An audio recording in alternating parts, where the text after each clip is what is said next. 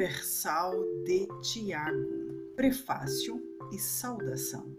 Capítulo 1 Tiago, servo de Deus e do Senhor Jesus Cristo, às doze tribos que andam dispersas. Saúde. As provas e as tentações.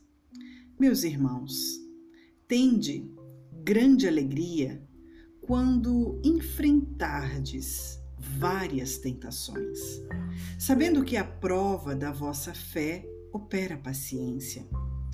Tenha, porém, a paciência a sua obra perfeita, para que sejais perfeitos e completos, sem faltar em coisa alguma.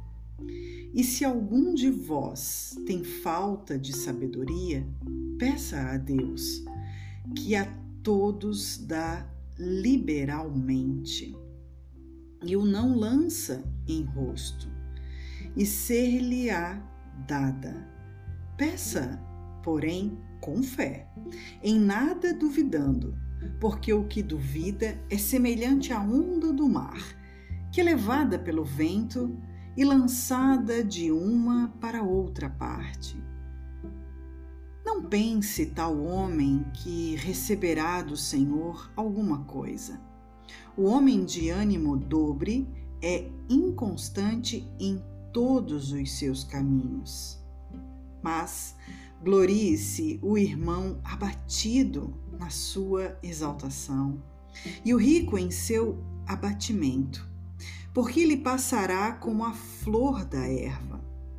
Porque sai o sol com ardor a erva seca, e a sua flor cai, e a formosa aparência do seu aspecto perece.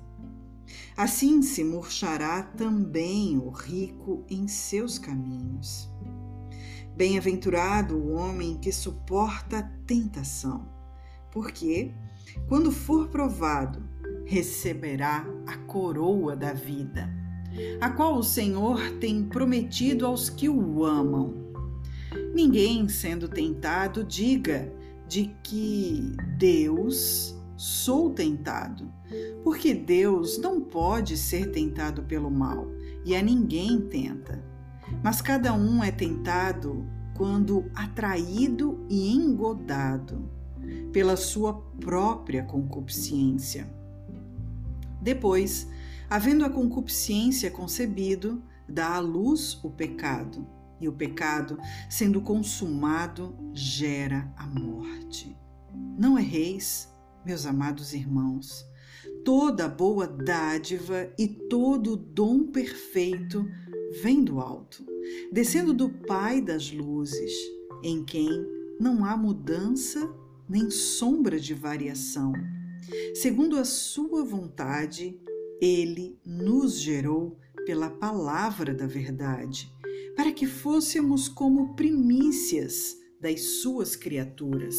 Portanto, meus amados irmãos, todo homem seja pronto para ouvir, tardio para falar, tardio para se irar, porque a ira do homem não opera justiça de Deus. Cumpridores da palavra. Por isso, rejeitando toda a imundícia e superfluidade de malícia, recebei com mansidão a palavra em vós enxertada, a qual pode salvar as vossas almas. E sede cumpridores da palavra e não somente ouvintes, enganando-vos a vós mesmos. Porque se alguém é ouvinte da palavra e não cumpridor, é semelhante ao homem que contempla ao espelho o seu rosto natural. Porque se contempla a si mesmo e vai-se e logo se esquece de como era.